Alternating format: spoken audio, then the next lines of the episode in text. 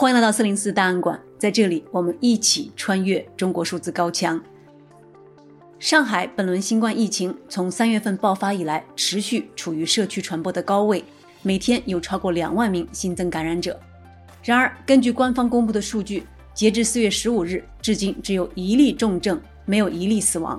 四月十四日，政府宣布有九例重症，其中八例本来就有严重的其他疾病，但没有死亡病例。与此同时，许多市民无法获得医疗服务，基本的生活需求得不到保障，因防疫强制措施而死亡的案例也层出不穷。在微博官方推出的“上海抗疫求助超话”下，大量需要化疗、透析、配药和看病的上海居民在这里发帖求助。截至四月十四日，该超话的阅读量已经达到八亿多次。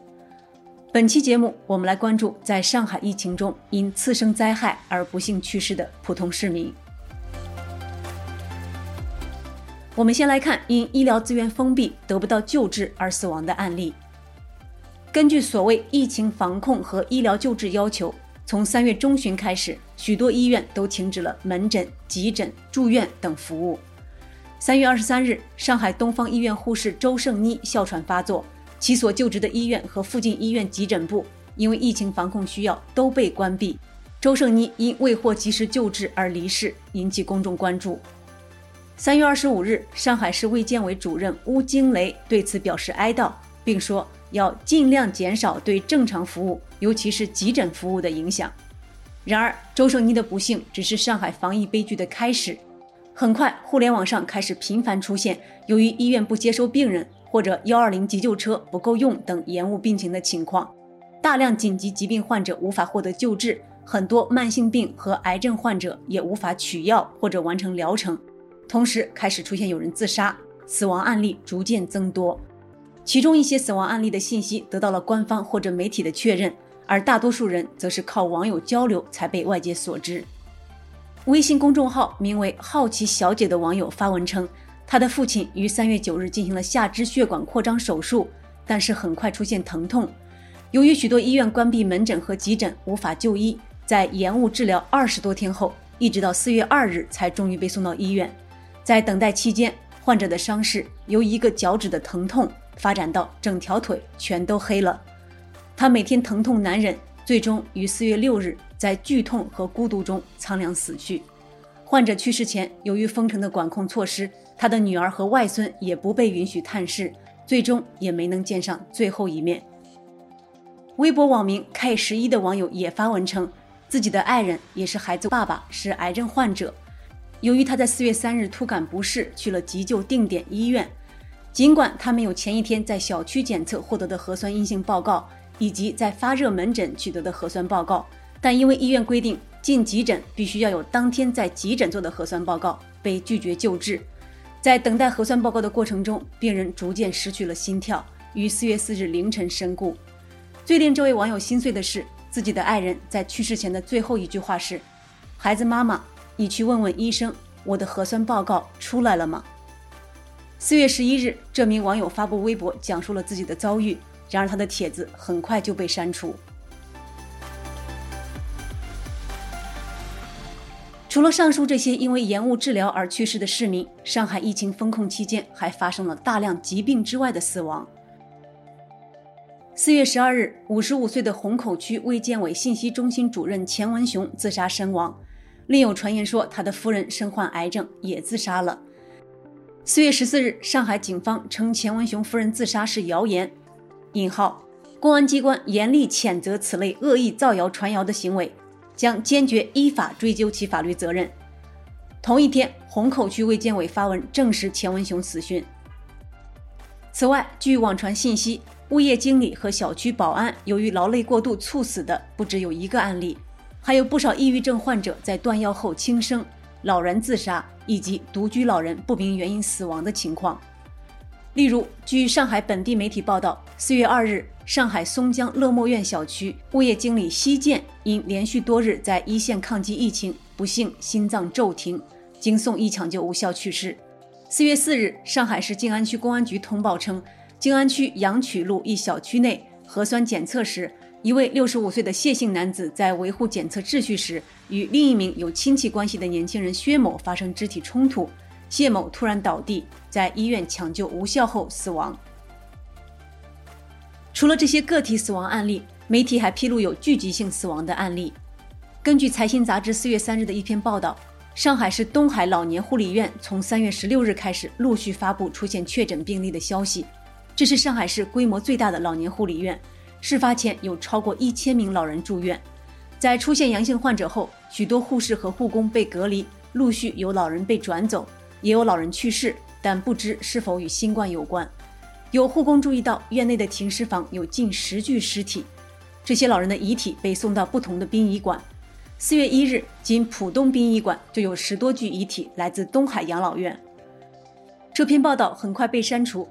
外界对于东海养老院的实际情况不得而知。但是，根据上海市官方通报，并没有任何人，包括老人，死于新冠。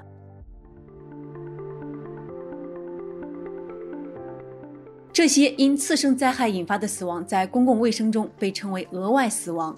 上海疫情中不断爆出的额外死亡案例，引发全社会的关注和痛惜。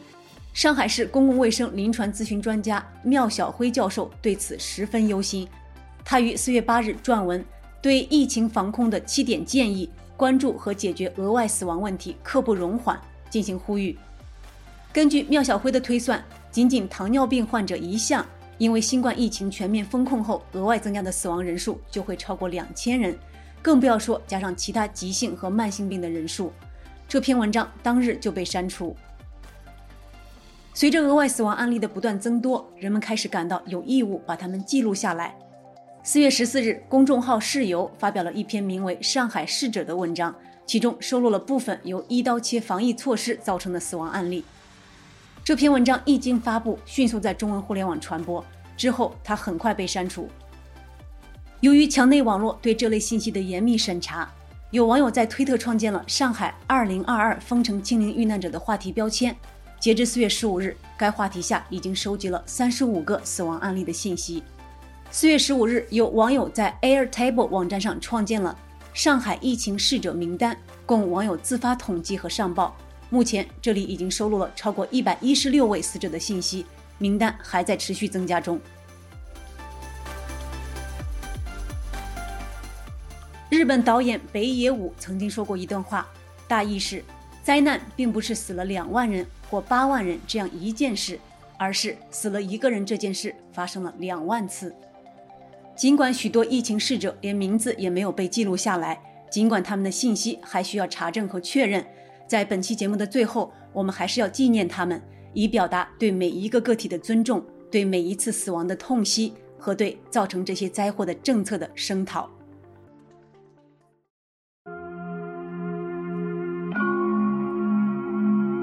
当自由和思想一直被权力禁锢，当绿色的通道封锁上成为了禁锢，当穿上了制服却只关心自己仕途，当生命当尊严都被他们视为粪土，当自由和思想一直被权力禁锢，当绿色的通道封锁上成为了禁锢，当穿上了制服却只关心自己仕途，当生命当尊严都被他们视为粪土，当没病的人被关在家当做了病人，当真正有病的人踏不进医院的大门，当因为遵守命令变成了理由去伤人，当他们。变成行尸走肉，被抽干了魂儿。这些逝者的名字和身份是：哮喘发作未获救治的周胜妮，浦东杭昌路哮喘发作未获救治的老人，天平路永昌街道高烧昏迷的老人，等待核酸结果中死去的癌症患者，浦东街道寿二小区某透析病人，脑溢血无法获得救治的韦贵国，被封城无法去医院的陈伟。等待核酸结果中去世的郎咸平的母亲，断药的抑郁症患者，虹口区卫健委自杀的钱文雄，宝山区宝溪苑三村跳楼的蔡文涛，网友为父讨公道的娜娜的父亲，劳累猝死的长宁宏康三期保安赵队长，虹口区商业一村二十二号一楼独居老人，某胡姓老人，长宁区法华镇路某楼一楼的老人，脑溢血患者离场。自杀的某二十多岁租户女性，静安区共康新村一老人，某不明男性，书法家吴忠南，长宁区某外地务工阿姨，浦东新区和荣路五十五弄一老人，闵行区滨浦一村坠楼自杀的不明人士，过劳猝死的两个保安，武警总院四位透析病人，某网友的表姐，某同学的父亲，女儿在加拿大的一位老人，某网友的爷爷，某小区坠楼自杀的独居老人，某小区自尽的独居老人，某小区有患癌基础的老人，光复西路二零七七弄一老人，镇江宝华跳楼的一个十四岁儿童，被网暴跳楼的女性，微博矮矮的高冷的父亲，徐汇区华新家园独居老人，微信名为好奇小姐的女士的父亲，浦东医院二十四岁男性，无法获得救治的沈瑞根。浦东新区唐镇创新西路二十八弄二十四号一零一室的四十四岁男性，徐汇区罗秀路八五零弄二十六号楼的不明死者，某公司人力资源女性，永康路一百三十九弄一位一百零六岁的老人，浦东新区三林镇世运家园一期的一位老人，浦东新区三林镇盛世南苑的一位老人，过劳猝死的某小区保安。浦东三林镇一位病人，浦东金阳石街坊一糖尿病患者，世博家园三九零弄一位自尽的老人，浦东新区伊水园二期六号楼一位透析病人，徐汇长桥五村跳楼的抑郁症患者，宝山大厂赣西二村一老人，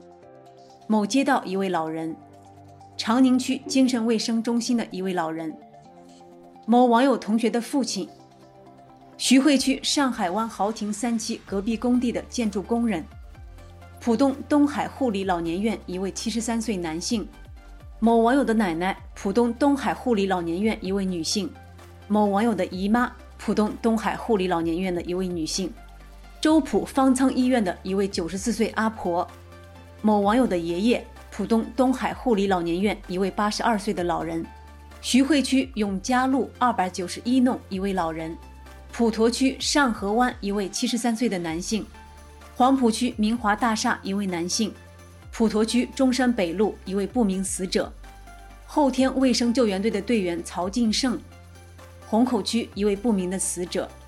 松江中山东路乐墨苑小区的物业经理西建，普陀区铁路新村九号一百零一室癌症患者，奉贤恒盛小区七十三岁的女性。锦康路三百八十九弄一号二三零三室的张四玲，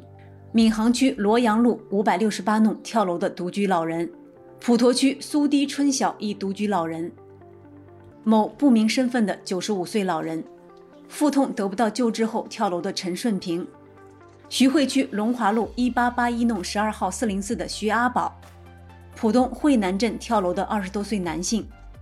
病情延误救治的田林。浦东香梅花园五期一位老人，徐汇区盛大花园一位婆婆，上海交通大学跳楼的女生，浦东玉水路一百九十九弄一位自杀老人，浦东航头镇鹤池路八十八弄十号一四零四室毛玲娟，上海市阳源中学教师顾浩杰，宝山区美兰湖中花园某位老人。宝山区丹霞山路二百五十七弄新家园八街坊的小区保安，浦东航头镇鹤沙航城一位老人，安波路二百六十五弄兰花教师公寓南区一位防疫消毒人员，宝山区博庭跳楼的癌症患者，浦东仁怡医院跳楼的不明人士，浦东医院隔离治疗的周家祖，嘉定江桥某位老人，徐汇区上中路长桥五村跳楼的老年女性。普陀区中山北路一二九七弄一位老人，闵行区滨浦新苑二村跳楼的确诊阳性老奶奶，宝山区逸仙路一五一一弄一位心脏病人，浦东学野家园的一位老人，长宁区华山路丁香大楼的一位老人，普陀区志丹路九十七弄一位老人，浦东浦兴路街道和五小区的沈春华。浦东三林路一三零零弄一五四零幺的肝癌病人，微博用户洪美丽的需要做血透的母亲，某网友错过最佳治疗期的奶奶，杨浦区一位二十六岁因细菌感染后无法获得救治的女性，以及很多很多没有被报道出来，我们不知其姓名的逝者。藐视着生命，他们表情很淡定，他们一转眼就忘记了自己也是白丁。他们叫嚣的自信，他们叫嚣的自信，反正没得新冠，你他妈就不算生病。所谓人情的社会干着绝情的事儿，面对绝望的人们眼里装满了刺儿，心眼太小了装不下宣誓过的字儿，手掌太脏了弥漫着血腥的味儿。他妈的难闻！空气中嗅到了腐烂的灵魂。赐予高等动物，却比动物更残忍。比病毒更可怕的，也许正是人吃人。上级命令大于天，其他全都靠一边，除了手里这点权，其他全当看不见。上级命令大于天，其他全都靠一边，除了手里这点权，其他全当看不见。没错，在这光鲜的时代房价越来。中国数字时代 CDT 致力于记录和传播中文互联网上被审查的信息，以及人们与审查对抗的努力。欢迎大家通过电报平台向我们投稿，为记录和对抗中国网络审查做出你的贡献。投稿地址请见本期播客的文字简介。阅读更多内容，请访问我们的网站 cdt.dot.media。Open your mind，just open your mind。滚滚车轮向前留下的沟壑，谁又会去填补？当自由和思想一直被权力禁锢，当绿色的通道封锁上成为了禁锢，当穿上了制服却只为自己的仕途。